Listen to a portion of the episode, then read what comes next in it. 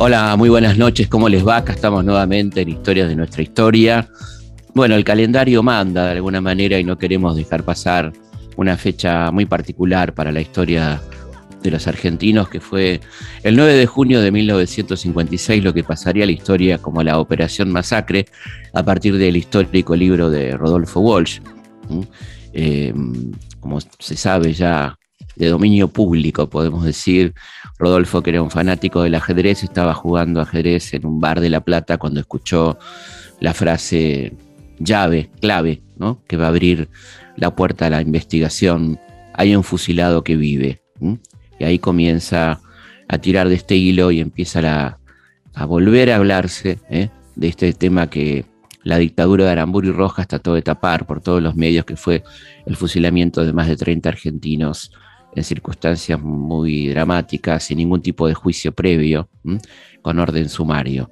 Esto ocurrió el 9 de junio de 1956. Vamos a ponernos un poco en contexto de qué estaba pasando en el mundo allá por 1956. Historias de nuestra historia, con Felipe Piña, por Nacional, la radio pública. That's a very interesting point of view. oh, do you feel the breeze from the subway?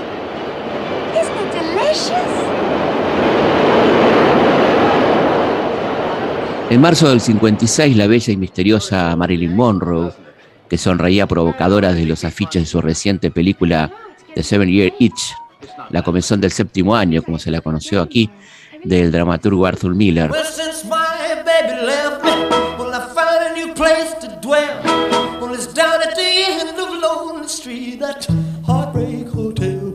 Elvis Presley presentaba su disco Heartbreak Hotel, destinado a ser un álbum consagratorio tras arrasar el año anterior con su versión de Mr. Train, que se mantuvo número uno en las listas por varias semanas. Ahí lo estás escuchando al ex camionero de Memphis, ¿eh? Tennessee, que se convertiría en la máxima estrella del rock, como bien sabes, estaba poniendo muy nerviosas a las madres de las familias militantes de la Liga de Ultraderecha, hoy tan de moda en los Estados Unidos, que incitaban a no comprar sus discos y le sugerían a las familias sanas, entre comillas, alejarse de los endemoniados movimientos pélvicos de este muchacho que pasó a llamarse Elvis Pelvis para algunos. En París, los nerviosos eran los muchachos ante el lanzamiento de Brigitte Bardot a sus 22 años en Y Dios creó a la mujer, dirigida por su marido Roger Badem. La película fue un éxito mundial y lanzó el estrellato tanto a Brigitte Bardot como al escenario donde estaba filmada, el pueblito de pescadores de Saint-Tropez, que se convirtió en uno de los lugares top de Europa. Se editaban los long plays Ambassador Sat de Louis Armstrong, Hill and Ella Lewis, un discazo, ¿no? De Ella Fitzgerald y Louis Armstrong.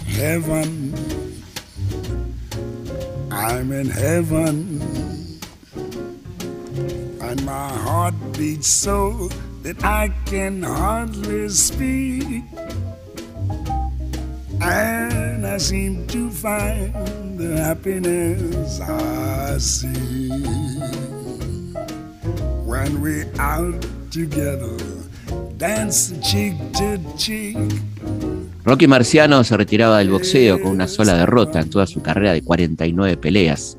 Desde Trinidad y Tobago llegaba un ritmo destinado a imponerse de la mano del actor y cantante norteamericano Harry Belafonte y su disco Calypso, con temas que aún suenan como The Banana Boat Song.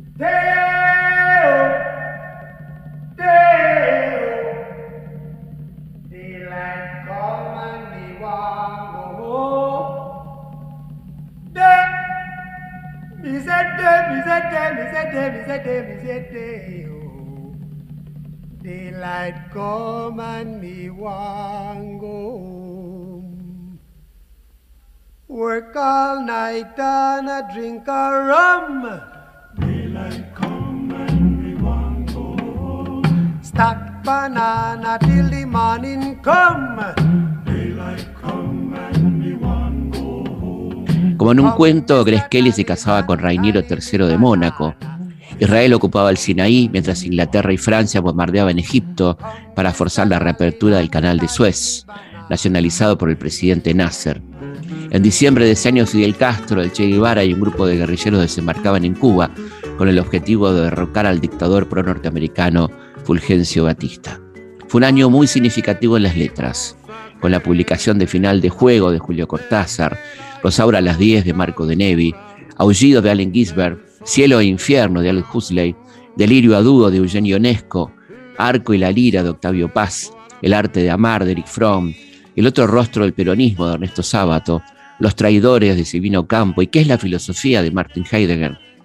En Argentina se estrenaron 37 películas nacionales, entre ellas África Ríe de Carlos Rinaldi, Después del Silencio, Sangre y Acero, El último perro de Lucas de Mare, Alejandra de Carlos Schlipper, La pícara soñadora de Ernesto Arancibia, Los torturados de Albert Dubois, El tango en París de Arturo Mom, Los tallos amargos de Fernando Ayala, Más allá del olvido de Hugo del Carril y La edad difícil de Leopoldo Torres Ríos.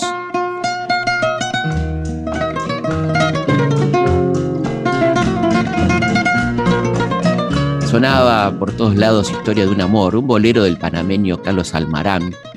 Ahí estás escuchando la melodía. Que aquí las muchachas y muchachos de la resistencia peronista cantaban clandestinamente así. Ya no estás más a mi lado, general. Extrañamos tu sonrisa y tu voz. Y aunque ya no puedo verte, peronista hasta la muerte, seguiré cantando yo. Es la historia de un amor como no hay. Es la historia de un Perón como no hay otro igual. Que nos hizo comprender todo el bien, todo el mal. Que le dio luz a mi patria. La que apagaron después. Ay, qué vida tan oscura. Juan Perón, sin tu voz, no viviré. Es la historia de un amor. Cátulo Castillo y Aníbal Troilo daban vida nada más y nada menos, escucha bien, ¿eh? la última curda, con aquellas palabras que pintaban también aquel momento de sosiego, de, desasosiego, de, dolor, ¿no? con esa frase tremenda, ya sé, no me digas, tenés razón, la vida es una herida absurda. Es una herida absurda y es todo, todo tan fugaz que es una curda nada más mi confesión.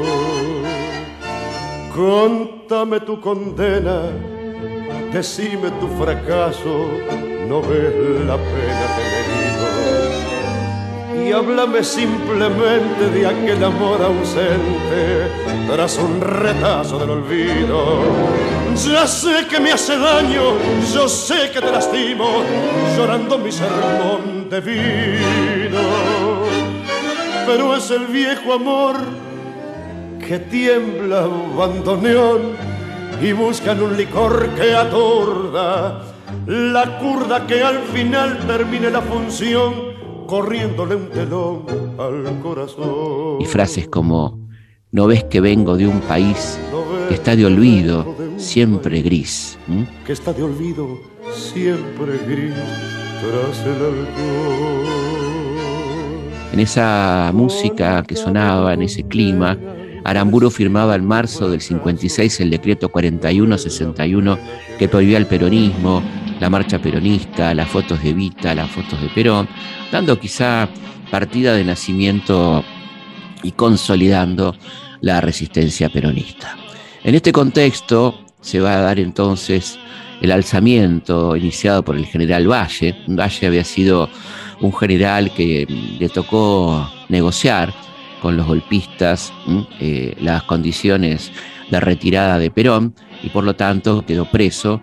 Estuvo preso en el buque Washington y después en el París y después lo dejaron eh, ir a la, a la, casa de su suegra, una quinta, después de pasar en estos, por estos barcos eh, preso, ¿no?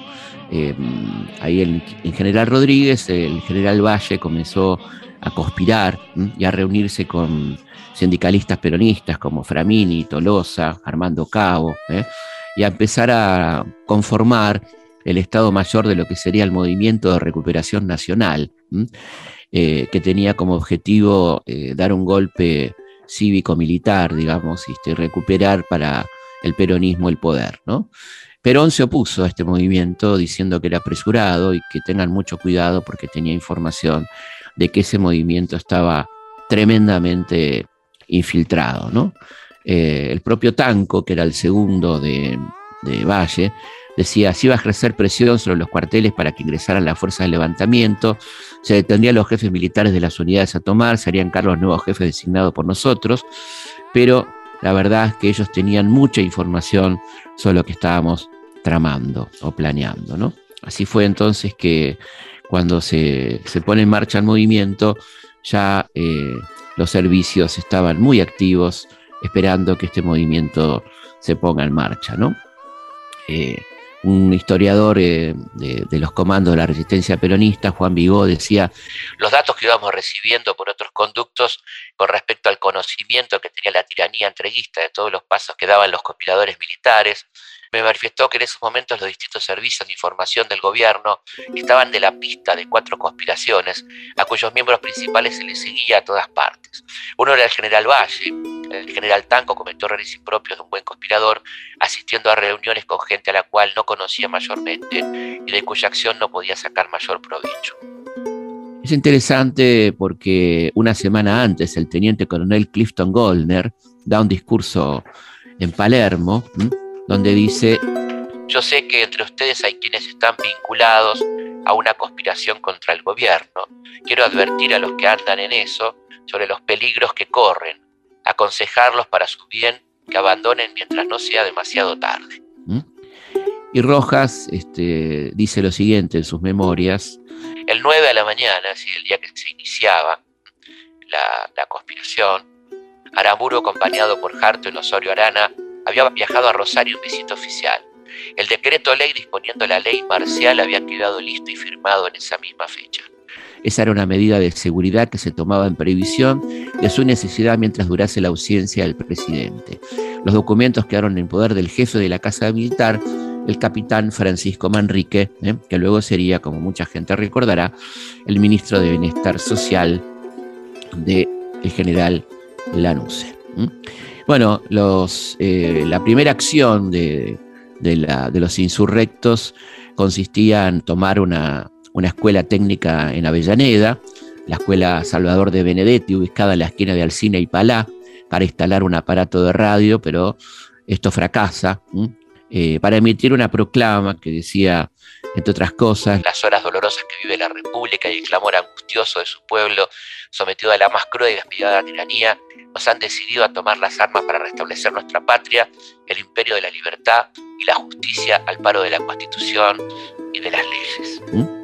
Eh, bueno, este, comienza mal el movimiento, ¿eh? este, que, lanza esta proclama muy interesante, donde planteaba un plan político, un plan social, ¿eh? la recuperación de la economía, este, la, crítica muy fuerte a la política económica y social del gobierno de Aramburu y Rojas, la liberación de los presos políticos, el fin de las torturas a, los detenidos. ¿eh? Eh, bueno, y, terminaba con un llamado a la unidad, diciendo, no hacemos cuestión de banderías, porque luchamos por la patria que es de todos, no nos mueve el interés de ningún hombre de ningún partido, por ello sin odio ni rincores, sin deseos de venganza, ni discriminaciones entre hermanos, llamamos a la lucha a todos los argentinos que con limpieza de conducta y pureza de intenciones, por encima de las diferencias circunstanciales de grupo de partidos, quieren y defienden lo que no puede dejar de querer y defender un argentino, la felicidad del pueblo y la grandeza de la patria, en una nación socialmente justa, económicamente libre y políticamente soberana Viva la patria. Los jefes de las conspiraciones eran el general Valle, el general Tanco, los coroneles González y Verazategui, el teniente coronel Irigoyen, el capitán de corbeta Hugo Lemón, Andrés Framini, Eustaquio Tolosa y Juan Carlos Irigoyen. Eh, los primeros detenidos son enviados a la unidad regional de Lanús, eh, donde llaman al presidente Rojas, que estaba en el Teatro Colón, viendo el ballet El Espectro de la Rosa, y eh, le comunican que han capturado a los primeros conspiradores y cuenta Rojas. A las 23.30 aproximadamente ordené que se pusieran en ejecución los decretos leyes que contenían la ley marcial y las disposiciones complementarias. Ambos documentos estaban en poder de Manrique. autentiqué con mi firma 15 copias de cada documento disponiendo que se distribuyeran en el Ministerio de Guerra. Más que nada en el pueblo y su seguridad, pensaba yo, no lo hice por temor o por odio. Yo no sabía siquiera los nombres de los agitadores. Era necesario no perder la cabeza y actuar con prudencia. Ahí este, se cuenta que la unidad regional de Lanús le avisaron por este, al encargado de seguridad de la zona, el subjefe de la policía bonaerense, capitán de corbeta Salvador Ambrosio, que habían puesto vigencia la ley marcial. Del otro lado del teléfono le preguntaron cuántos detenidos tenía. Ambrosio contestó 20, dos militares, 18 civiles. Fusílelos a todos, le dice la voz cuartelera. Ambrosio intenta un no, no, a todos no, no los he interrogado, muchos son simples sospechosos. La voz lo interrumpe. ¿Seguros cuántos tiene? Y seguros son seis. Bueno, fusiles seis. Es una orden. Si es una orden, le dice el vocero de la dictadura, entonces la cumpliré. A pesar de haber sido detenidos antes de ponerse en vigencia la ley marcial, uno a uno fueron fusilados el coronel José Albino Irigoyen, el capitán Jorge Costales, los hermanos Clemente y Norberto Ross, Dante Lugo y Alberto Alberdo. Eso le va a pasar a todos los peronchos inmundos hay que liquidar a todos estos hijos de puta, decía el general 40, uno de los jefes de la represión. Es interesante lo que cuenta Susana Valle, la hija del general Valle. 40 tenía guardado un viejo rencor contra mi padre, porque cuando se venden los ferrocarriles a Argentina, 40 hace un negociado con las vías, roba descaradamente. Mi padre lo visita un día y le pone enfrente una 45 y le dice, te quedan dos disyuntivas, o devolver lo que robaste o pegarte un tiro. Era el momento de la venganza entonces para 40. Mientras tanto, en una casa de Hipólito Yrigoyen en 4519, en el, barrio bonaerense de Florida, se estaba este, escuchando por un grupo de hombres y mujeres la pelea por el título sudamericano entre Eduardo Lauce y el chileno Manuel Loaiza. ¿eh? Ahí estaba un grupo de militantes peronistas reunidos cuando este, de pronto de un portazo se entra un escuadrón policial al mando del, jefe de la policía de la provincia de Buenos Aires, Desiderio Fernando Suárez. Ahí fueron llevados todos estos detenidos a la regional San Martín y luego conducidos a, a, los basurales de José León Suárez, donde fueron fusilados frente al club alemán Nicolás Carranza, Francisco Garibotti, Carlos Lizazo, Mario Brión y Vicente Rodríguez. Otros seis lograron huir y quedó gravemente herido sobre el terreno el fusilado que vive, Juan Carlos Libraga, porque los asesinos pensaron que estaba muerto. Libraga pasaría la historia efectivamente como el fusilado que vive. Vamos a escuchar este testimonio de, de Rodolfo Walsh en el capítulo 23 de Operación Masacre. Operación Masacre, capítulo 23. Ha llegado el momento. Lo señala un diálogo breve, impresionante. ¿Qué nos van a hacer? Pregunta uno. Camine para adelante, le responden. Nosotros somos inocentes, gritan varios. No tengan miedo, les contestan. No les vamos a hacer nada. Los vigilantes los arrean hacia el basural como a un rebaño aterrorizado. La camioneta se detiene alumbrándolos con los faros. Los prisioneros parecen flotar en un lago vivísimo de luz. Rodríguez Moreno baja, pistola en mano. A partir de ese instante el relato se fragmenta. Estalla en 12 o 13 nódulos de pánico. Disparemos, Carranza, dice Gavino. Yo creo que nos matan. Carranza sabe que es cierto pero una remotísima esperanza de estar equivocado lo mantiene caminando. Quedémonos, murmura. Si disparamos nos tiran seguro. Giunta camina a los tumbos, mirando hacia atrás, con un brazo a la altura de la frente para protegerse del destello que lo encandila. Libraga se va abriendo hacia la izquierda, sigilosamente, paso a paso. Viste de negro, de pronto lo que parece un milagro. Los reflectores dejan de molestarlo. Ha salido del campo luminoso. Está solo y casi invisible en la oscuridad. Diez metros más adelante se adivina una zanja. Si pudiera llegar. La tricota de Brión brilla, casi incandescente de blanca. En el carro de asalto, Troxler está sentado con las manos apoyadas en las rodillas y el cuerpo echado hacia adelante.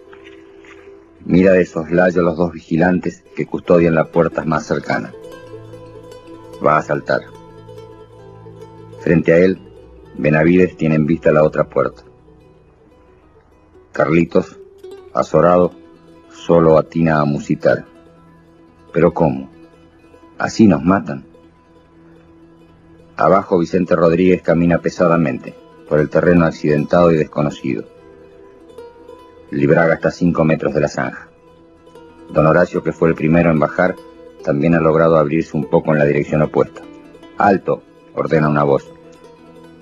Algunos se paran, otros avanzan todavía unos pasos. Los vigilantes, en cambio, empiezan a retroceder, tomando distancia, y llevan la mano al cerrojo de los Mauseres. Libraga no mira hacia atrás, pero oye el golpe de la manivela. Ya no hay tiempo para llegar a la zanja va a tirarse al suelo.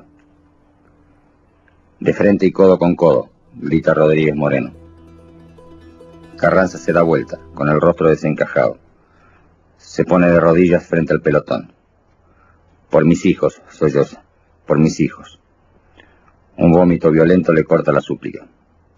En el camión, Troxler ha tendido la flecha de su cuerpo. Casi toca las rodillas con la mandíbula. Ahora, aúlla, y salta hacia los dos vigilantes. Con una mano aferra cada fusil, y ahora son ellos los que temen, los que imploran. Las armas no, señor, las armas no. Benavides ya está de pie y toma de la mano a Lizazo. Vamos, Carlitos. Trosler le junta las cabezas a los vigilantes y tira uno a cada lado, como muñecos. Da un salto y se pierde en la noche. El anónimo suboficial tarda en reaccionar. Se incorpora a medias. Desde la punta del coche un tercer vigilante lo está cubriendo con el fusil. Se oye el tiro.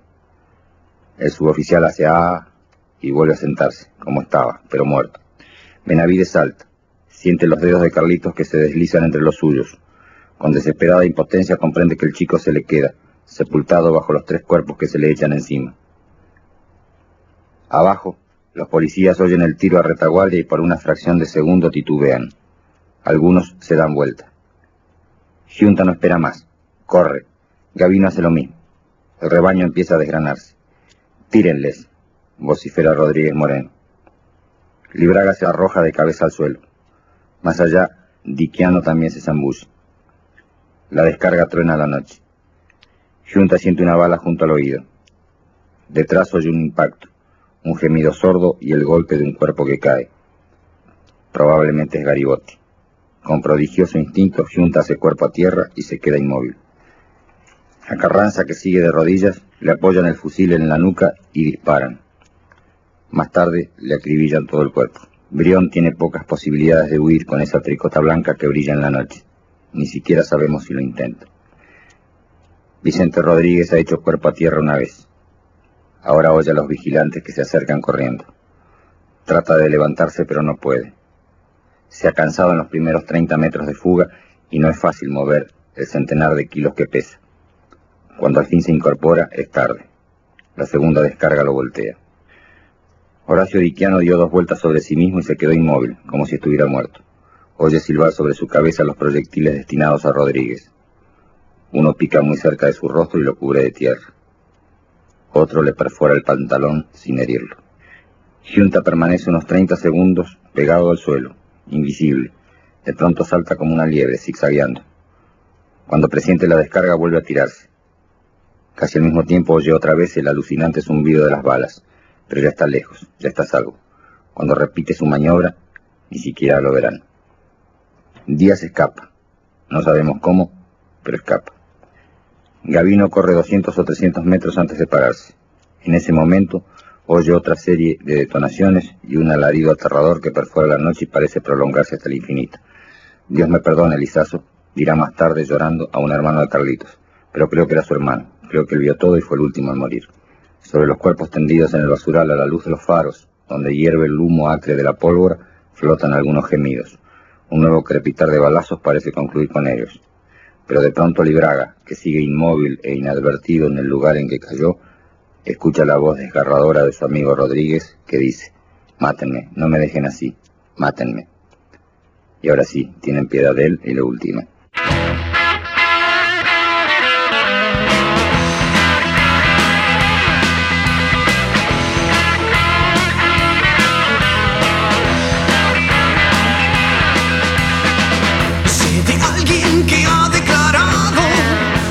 ultiman.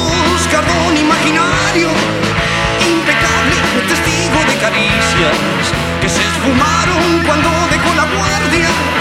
Pintan mal las cosas para él, mi viejo, pintan mal. Oh, maldición, va a ser un día hermoso. Maldición. De alguien que obliga a su aventura a pagar los platos rotos de la gira. Rufián arrepentido de los días, del único grito que sabía.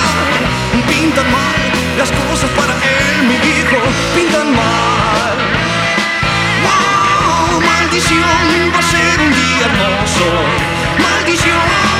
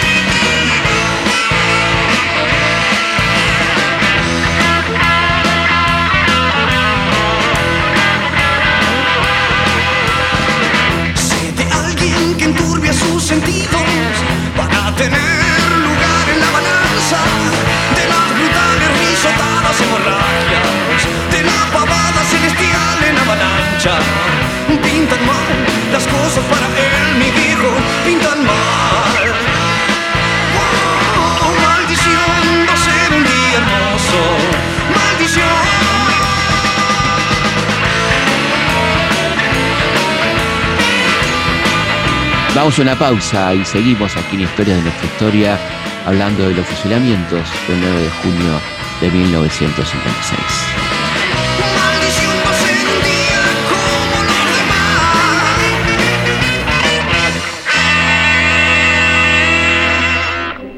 Felipe Piña hace Historias de nuestra historia por Nacional AM870, la radio pública.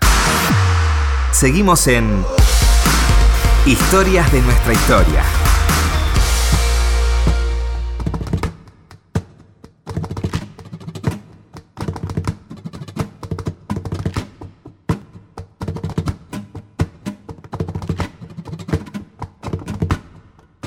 Seguimos en Historia de nuestra historia.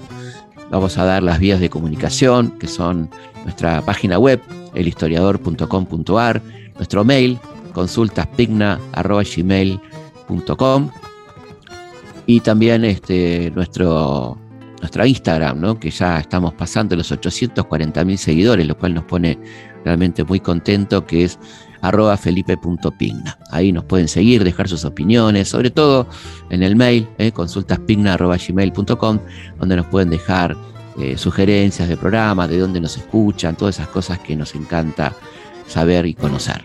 Seguimos entonces hablando de los fusilamientos de 1956. Historias de nuestra historia, con Felipe Piña, por Nacional, la radio pública. También es muy interesante el testimonio de un sobreviviente que fue Julio Troxler, ¿eh? que luego sería eh, asesinado por la AAA. Eh, es muy interesante este testimonio que brinda Julio Troxler, sobreviviente de los fusilamientos, frente a Pino Solanas, y que esto lo registró para su película La Hora de los Hornos del año 1968. Yo soy Julio Troxler, una de las personas conducidas aquí esa madrugada del 10 de junio aquí este basural para fusilar. En aquella oportunidad tuve la suerte, favorecido por un incidente dentro del camión y por la oscuridad de la noche, de salir ileso de, ese incidente. ¿Cómo vivió usted aquella experiencia? Bueno, la verdad es que ninguno de nosotros esperaba lo que iba a acontecer. Pensábamos que nos llevaban detenidos, porque el objetivo era ir hacia la Plaza de Mayo en manifestación a reclamar a Perón triunfante de la revolución. Es decir, que cuanto mucho tendríamos unos días de detención. Pero cuando llegamos aquí y se ordena que bajen varios del camión, con el coche iluminando atrás con los focos, bueno, a mí se me ocurrió de que nada bueno iba a ocurrir. Y así es que se produce, en forma inesperada, el primer disparo abajo, el incidente sobre el camión con deseo de poder conservar la vida y el desbande general que da como resultado eh, cinco compañeros muertos, un herido y varios que pudimos escapar en, forma, por cierto, digamos, muy difícil, ¿no? Bueno, luego de los fusilamientos quedé expectante en un lugar próximo, esperando que se fueran el camión de asalto y el coche que lo seguía, para regresar al lugar por si alguno de los compañeros pudiera requerir ayuda o alguno que hubiera quedado herido. Pero no fue así porque todos yacían sin vida en el lugar donde fueron asesinados. Allí lo dejó la policía. Carlos Lizazo sobre la ruta y los otros tres compañeros eh, acribillados a tiros con charcos de sangre sobre este camino que conduce al club alemán. Y finalmente el testimonio de Daniel Mario Brión, el hijo de Mario Brión, fusilado en los basurales de José León Suárez. Eh, es muy interesante lo que cuenta Brión ¿eh? este, para mantener viva la memoria.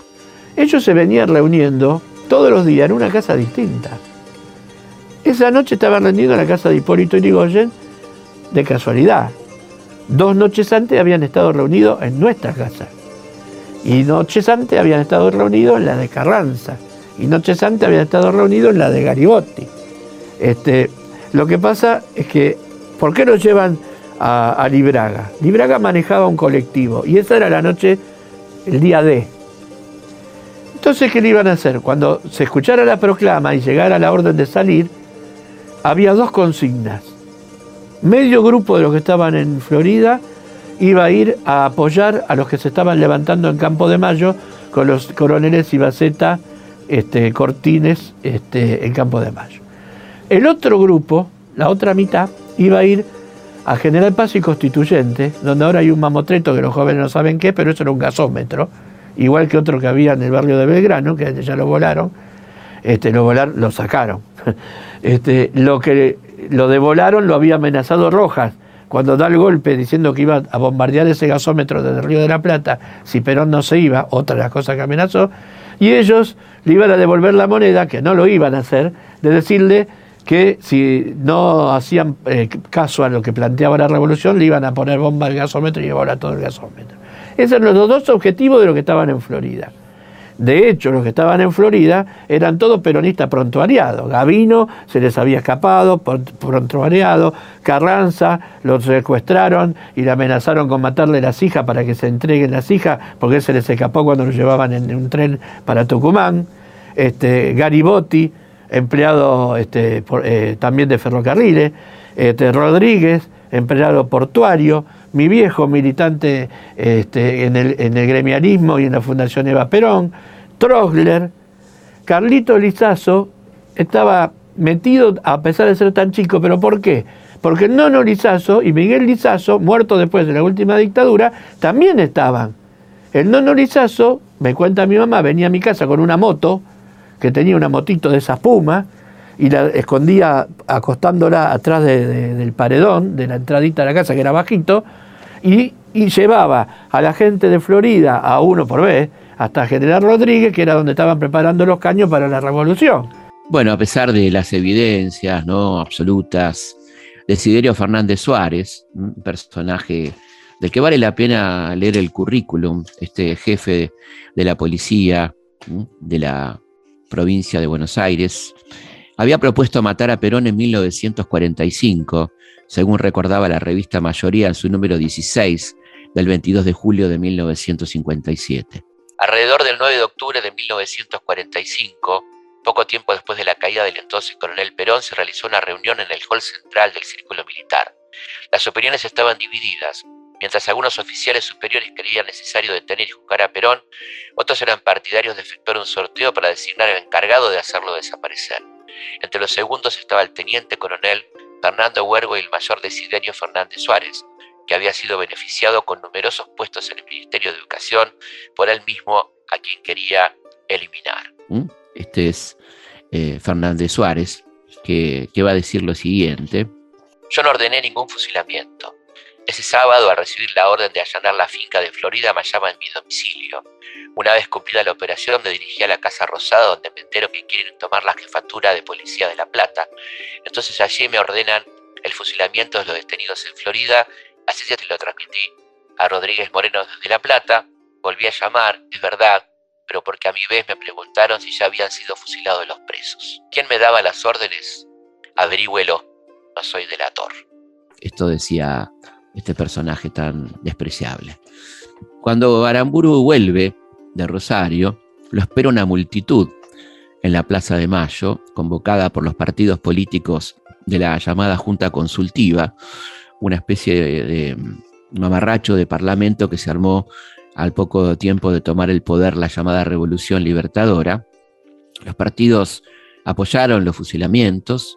El Partido Demócrata Cristiano decía elementos interesados e irresponsables han pretendido destruir la obra de la Revolución Libertadora. La Unión Cívica Radical señalaba fuerzas oscuras de un ejército no depurado han pretendido levantar la bandera del régimen depuesto.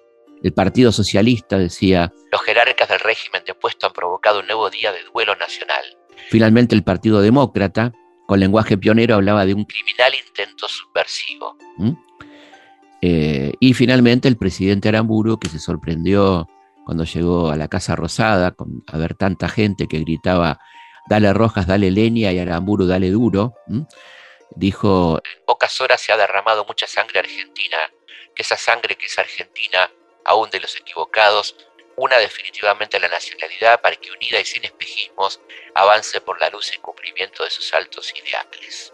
Esto decía Aramburu, quien agregaba, lo ocurrido es obra de minorías y por ellas el país debe hacer un pequeño alto en su camino. Es el alto que sugiere recapacitar las culpas propias y ajenas. Es el alto que permita renovar el cariño por lo que es nuestro y no des sernos robado por ninguna extraña ideología. Vamos percibiendo un lenguaje que se hará muy común este, tiempos después. Es el alto donde la fe y el coraje y la voluntad de trabajo se verifican es el alto donde se escuchan las voces de San Martín, de Belgrano, de Brown, de Urquiza, de Mitre y de Sarmiento. ¿Mm? Bueno, todo esto decía entonces eh, eh, Aramburu. Mientras Rodolfo Bosch contaba que fueron sacados de sus celdas varios presos peronistas, entre ellos Leloir, Abriú, Benítez, Cook, Rocamora, y fueron víctimas de intentos de fusilamiento. Finalmente, la Junta Consultiva en su conjunto el Partido Demócrata, el Partido Radical, el Partido Socialista, sacaron un comunicado donde decía los episodios de la víspera y de la fecha han puesto de manifiesto que los enemigos de la libertad no han desaparecido ni se conforman con la amplia perspectiva democrática que la revolución libertadora ofrece a todos. No sé si se escuchó bien, ¿no? La amplia perspectiva democrática de un gobierno que estaba fusilando a troche y moche. Eh, bueno, el fusilamiento continúa la, mujer de uno de los detenidos va a Olivos a tratar de verlo al, presidente, el coronel, la mujer del coronel Ricardo Ibaceta, y se le dice el presidente duerme. Entonces la Susana, eh, la, mujer de, Ibaceta, eh, dice, bueno, por favor que me atienda la mujer, la señora Herrera de Aramburu, y le dijeron, la señora también duerme. Eh, la masacre continuó después en Campo de Mayo, ¿eh?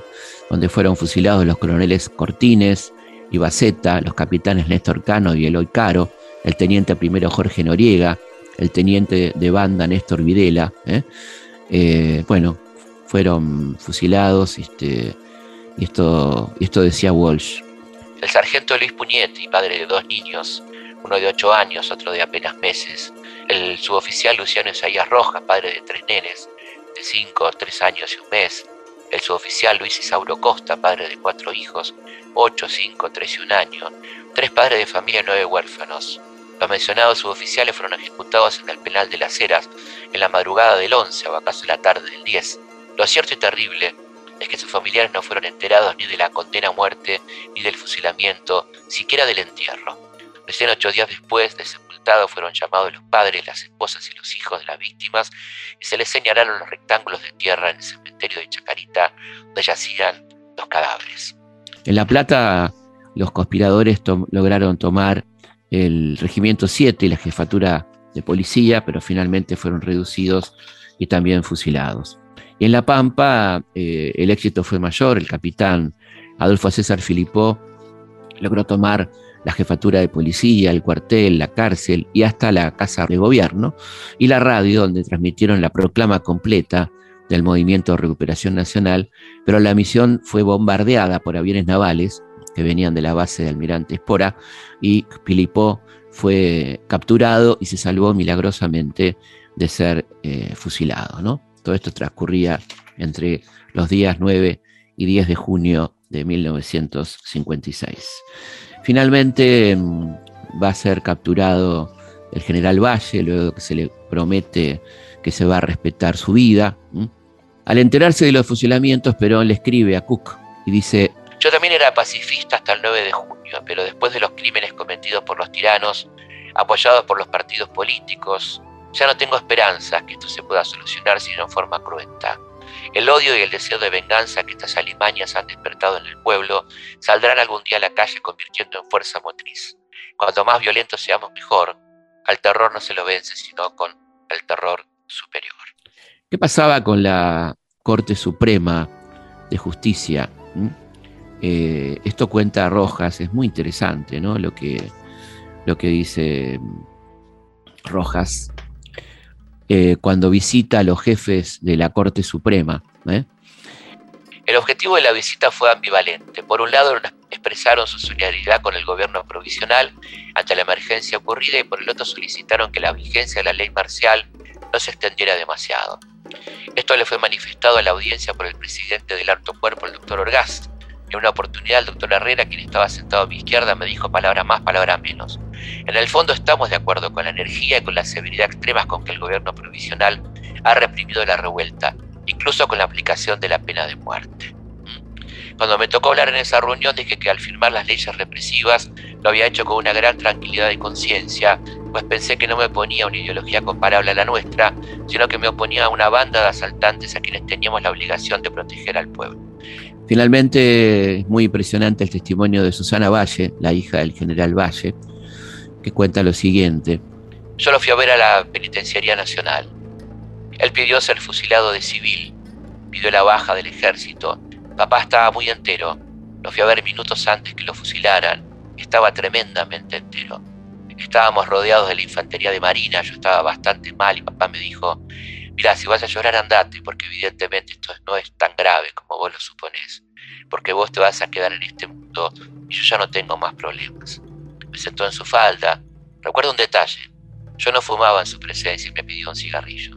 También recuerdo la temperatura de sus manos. No era ni fría ni caliente, estaba absolutamente normal. Papá estaba convencido de lo que iba a hacer. Me entregó las cartas, una para Aramburu, otra para el pueblo argentino, para la abuela, para mamá y para mí me dio un gran abrazo y se fue.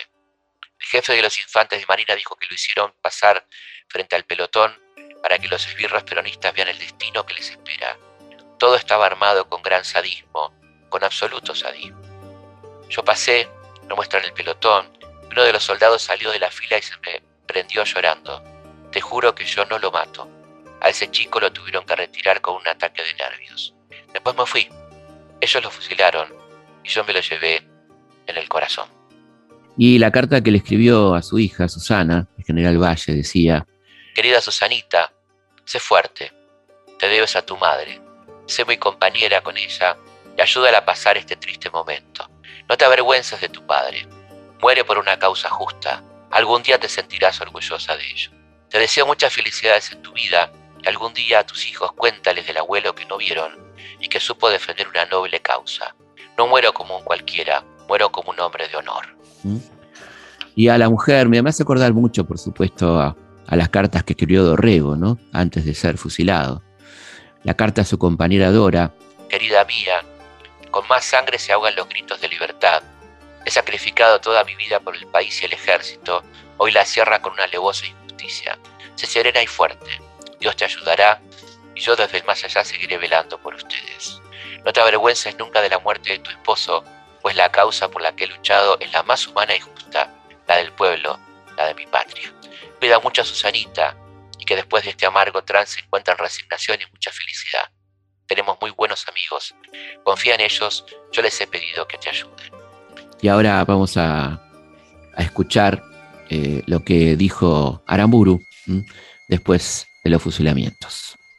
LRA Radio del Estado Buenos Aires, República Argentina, transmite ahora con las estaciones que integran la cadena nacional de radiodifusión, CW1 Radio Colonia y CX14 Radio El Espectador del Uruguay, directamente desde el despacho presidencial en la Casa de Gobierno, donde se encuentra de regreso de su viaje a la provincia de Santa Fe el excelentísimo señor presidente provisional de la Nación, general don Pedro Eugenio Aramburu, acompañado por el señor vicepresidente contraalmirante don Isaac F. Rojas, ministros del Poder Ejecutivo, altas autoridades de la Nación, como así también los miembros de la Junta Consultiva Nacional.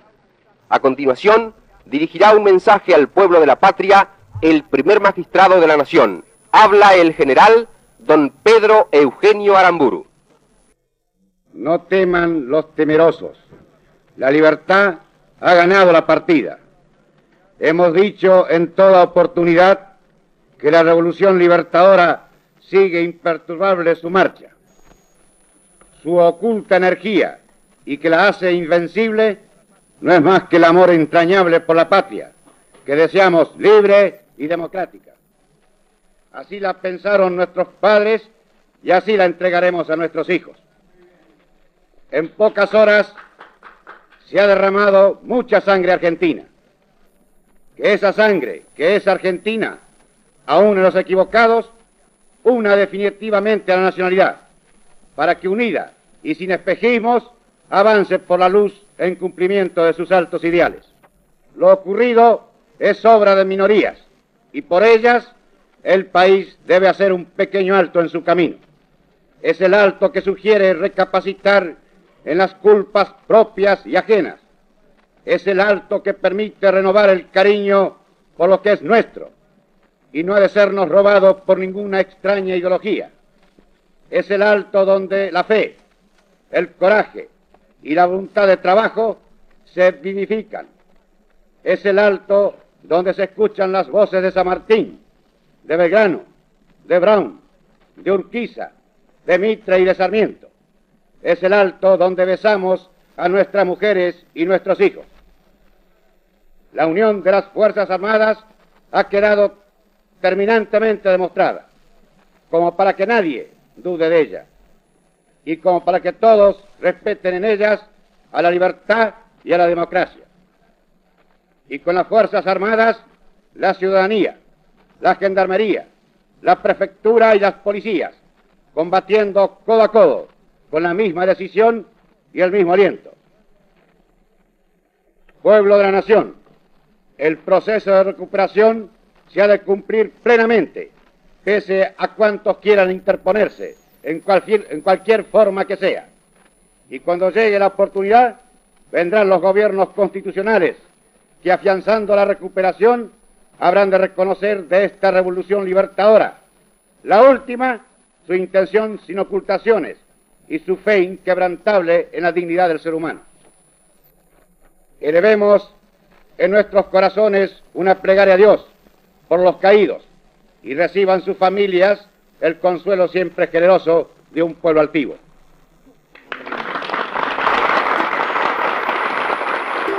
También es interesante lo que dijo Américo Violli, ¿no? un socialista muy, muy particular que terminó siendo embajador de Videla en Portugal, ¿no?